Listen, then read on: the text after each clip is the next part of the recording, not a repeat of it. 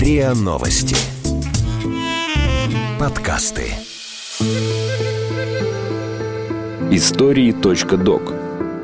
Рассказываем незаурядное.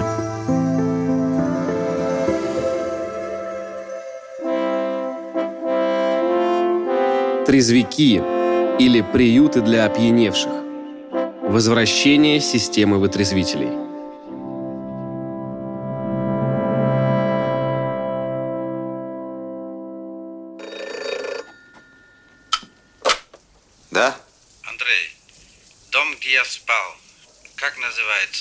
Трезвеватель? Вытрезвитель. Вытрезвитель? Да-да, вытрезвитель. Спасибо. Пожалуйста, пожалуйста.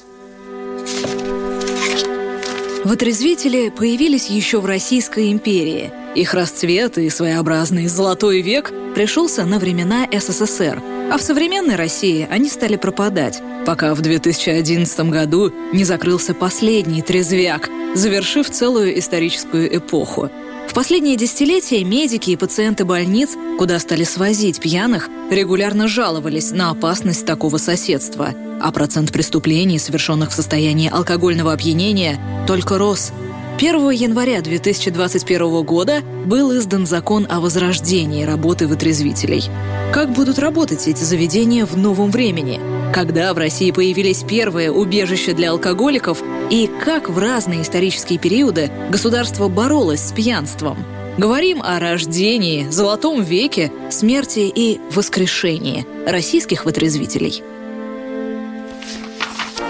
История борьбы с пьянством, а точнее будет сказать с пьяными, началась при Иване Грозном. В алкогольном вопросе характер царя проявился во всей своей противоречивости. С одной стороны, именно он открыл первый кабак на Руси и позволил ходить в него своим опричникам, а с другой запретил продавать и пить водку всей остальной Москве. С нарушителями поступал радикально. Сажал пьяных в темницу. За повторное задержание провинившихся били палками, а злостных нарушителей сажали в бочки с заветным алкоголем, пока заспиртованные в страшных мучениях они не умирали. Первые гуманные методы помощи пьяным пришли в Москву по инициативе Федора Михайловича Ртищева.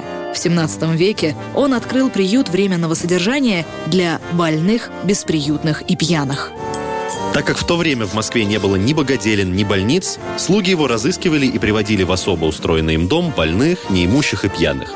Им давался временный приют. Больных лечили, неимущих кормили и одевали, пьяных протрезвляли. Ртищев посещал этот дом и наблюдал за тем уходом, каким пользовались его случайные обитатели. Петр I решил бороться с пьянством не кнутом, а пряником и даже придумал медаль для самых активных выпивох. Только вот весила она около 7 килограммов и надевалась в полицейском участке. Награду, похожую на звезду Давида, где крупными буквами было написано «За пьянство», нужно было носить на шее около недели, после чего памятный знак снимали. Император Александр III был прозван миротворцем не только из-за того, что при нем Россия не вела ни одной войны, но и из-за его подхода ко внутренним вопросам. Например, есть легенда о некоем солдате Орешкине. Однажды в кабаке он напился и стал буянить.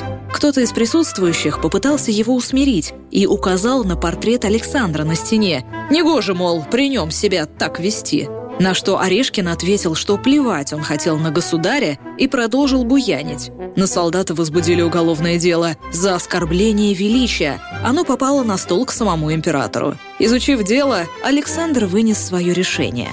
Впредь моих портретов по кабакам не вешать, а Орешкину передать, что я на него тоже плевал. Прямо перед Первой мировой войной в Туле, Киеве, Саратове, Ярославле и других городах Российской империи стали открываться приюты для опьяневших, устроенные по принципу ртищевских. Но с началом Первой мировой войны эта практика прекратилась. Более того, в стране ввели сухой закон – Новая власть полностью отменила сухой закон только в 1925 году. Уже через год количество преступлений, совершенных пьяными, в городах увеличилось на 270%, а в селах на 330%. Потребление алкоголя побило довоенный рекорд всего за три года. Пытаясь как-то сдержать рост потребления алкоголя, государство объявило пьянству бой. В 1931 году в центре Ленинграда открылся первый лагерь для пленных на этой войне – «Советский вытрезвитель». Особенного внимания удостоился вопрос дальнейшей судьбы изъятых алкогольных напитков. Решение приняли аж в Москве. После вытрезвления спиртное возвратить владельцам. В 1940 году вытрезвители, подчинявшиеся наркомату здравоохранения, перешли под ведение НКВД, превратившись из медицинской организации в карательную. Врач московской поликлиники Александр Григорьевич Дрейцер в своих записках врача скорой помощи вспоминал. «С трудом ведем больного. Он упирается, ругается, вступает в драку. Дежурные милиционеры и фельдшер, люди опытные, быстро его укращают, валят на пол. Полотенце, смоченное в нашатырном спирте, вкладывается в его шапку и накладывается на лицо. Дикий крик, но он уже наполовину укращен. Передают его двум здоровенным женщинам-раздевальщицам. Те валят его на диван и раздевают до гола одну минуту. Сзади через голову снимается одежда, причем в сторону откатывается несколько пуговиц. Потом втаскивают в прохладную ванну, моют мылом и мочалкой, вытирают и покорного ведут в спальню. Голый мужчина всегда смирнее одетого, чего нельзя сказать про женщин. Соседней комнате вещи клиента заносятся в протокол и укладываются в мешок с номером. Из найденных денег забирается вычет за медицинское обслуживание. В разное время это было от 25 до 40 рублей, около 9% от среднемесячной зарплаты. Но это было только началом череды последствий, которые влекли за собой ночной кутеж и утро в трезвике. Сообщаю для тех, кто здесь впервые, что ваше наказание не ограничится только 25 рублями. Профилактика пьянства – это меры по пресечению и искоренению социально опасного зла. Этой работе в нашей стране сейчас уделяется большое внимание. Размер штрафа увеличится до 30 рублей. Если вы ждете улучшения жилищных условий, то ваша очередь будет отодвинута. Вот и почитайте, какова цена выпитой вами вчера бутылки. Вспоминает Александр Юлин.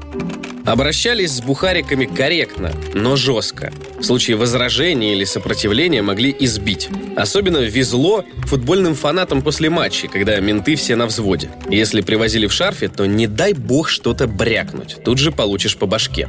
А так обычно просто раздевали до трусов. Если пассажир совсем в свинском состоянии, то холодный душ. Потом палата на 6-8 коек, шерстяное одеяло и баиньки. Раз в час примерно заглядывали на предмет какой-то бучи. Смотрели, не обливался ли кто. Лениво шли вдоль коек и тыкали торцом дубинки. Типа, ты живой там или нет? Если кто-то начинал шуметь, то никакой медицины. Просто вытащили в коридор и бока намяли. Ну а в 7 утра побудка и до свидания. Рассказывает начальник Нижегородского пункта оказания помощи лицам, находящимся в состоянии алкогольного опьянения, Михаил Юрьевич Булулуков. Привезли полицейский мужичка. Я еще когда я здесь был, смотрю, он так одет как-то по-идиотски. Штаны там с пузырями на коленях, туфли какие-то без носков, не модные нашел. Прям все такое вот кофта ему чуть ли не, не по колени. Тоже какая-то грязная.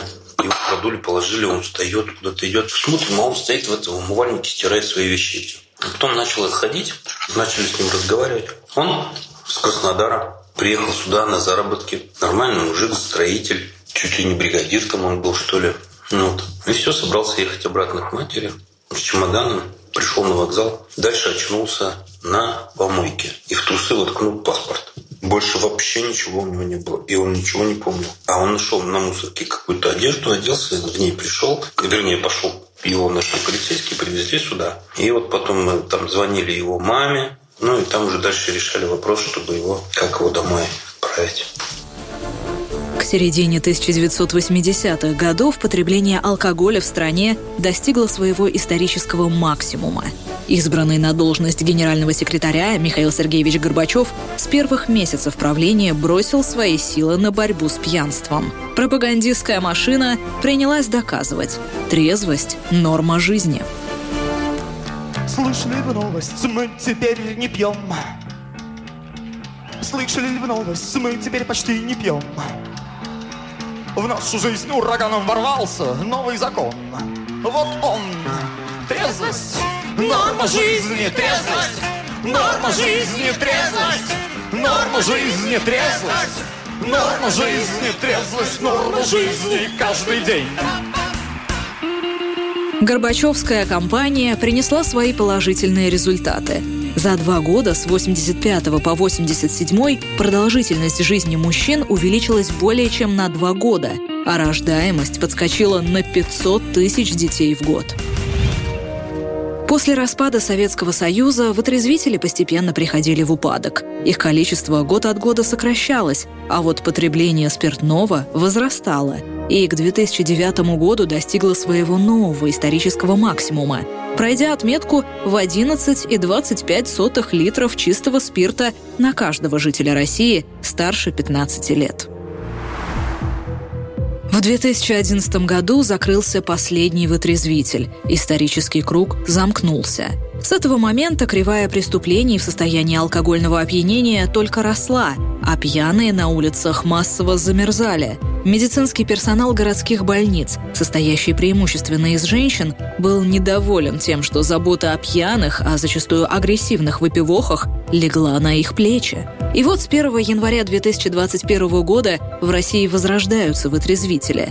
По новому закону они воскреснут в формате государственно-частного партнерства. Как именно будет работать новый закон о вытрезвителях, комментирует политолог, обозреватель МИА «Россия сегодня» Дмитрий Олегович Бабич допускается разнообразие вытрезвителей, да, допускается даже такая вещь, невиданная в советское время, как государственно-частное партнерство. Я всячески за вот именно эту форму, потому что она позволяет избежать тех отрицательных явлений, которые были в советское время. Приведение человека в нормальное состояние, если он перебрал эту услугу, за которую надо будет заплатить, то это будет делаться в вза взаимодействии с полицией. Вот. Ясно, что в идеале там должны работать наркологи, не просто врачи, а наркологи. И самое главное, чтобы люди не погибали и не выходили из этих учреждений с угробленным здоровьем. Вот. Плата, пусть будет плата, это нормально. В следующий раз человек подумает перед тем, как напиваться. По данным Всемирной ассоциации здравоохранения, каждая десятая смерть в европейском регионе вызвана употреблением алкоголя. На вопрос о том, зачем люди выпивают, 73% россиян ответили, что привыкли отмечать праздники с выпивкой. 28% сказали, что получают от этого удовольствие, 25% чувство спокойствия, а 2% ответили, что без этого просто не могут жить. Приятно все-таки, что нас тут уважают. Гляди, Серег, подвозят, гляди, сажают. Разбудит утром не петух прокукуряков, Сержант подымет, как человека. Нас чуть не с музыкой проводят, как проспимся. Я руписа начал, слышь, Сергей, опохмелился. И все же, брат, трудно у нас дорога. Эх, бедолага, ну спи, Серега. Вы слушали эпизод подкаста «Истории.док». Эпизод подготовила Юлия Мирей. Голоса эпизода – Наталья Шашина, Артем Буфтяк. Звукорежиссер Андрей Темнов. Слушайте эпизоды подкаста на сайте ria.ru, в приложениях Apple Podcasts, CastBox и SoundStream. Комментируйте и делитесь с друзьями.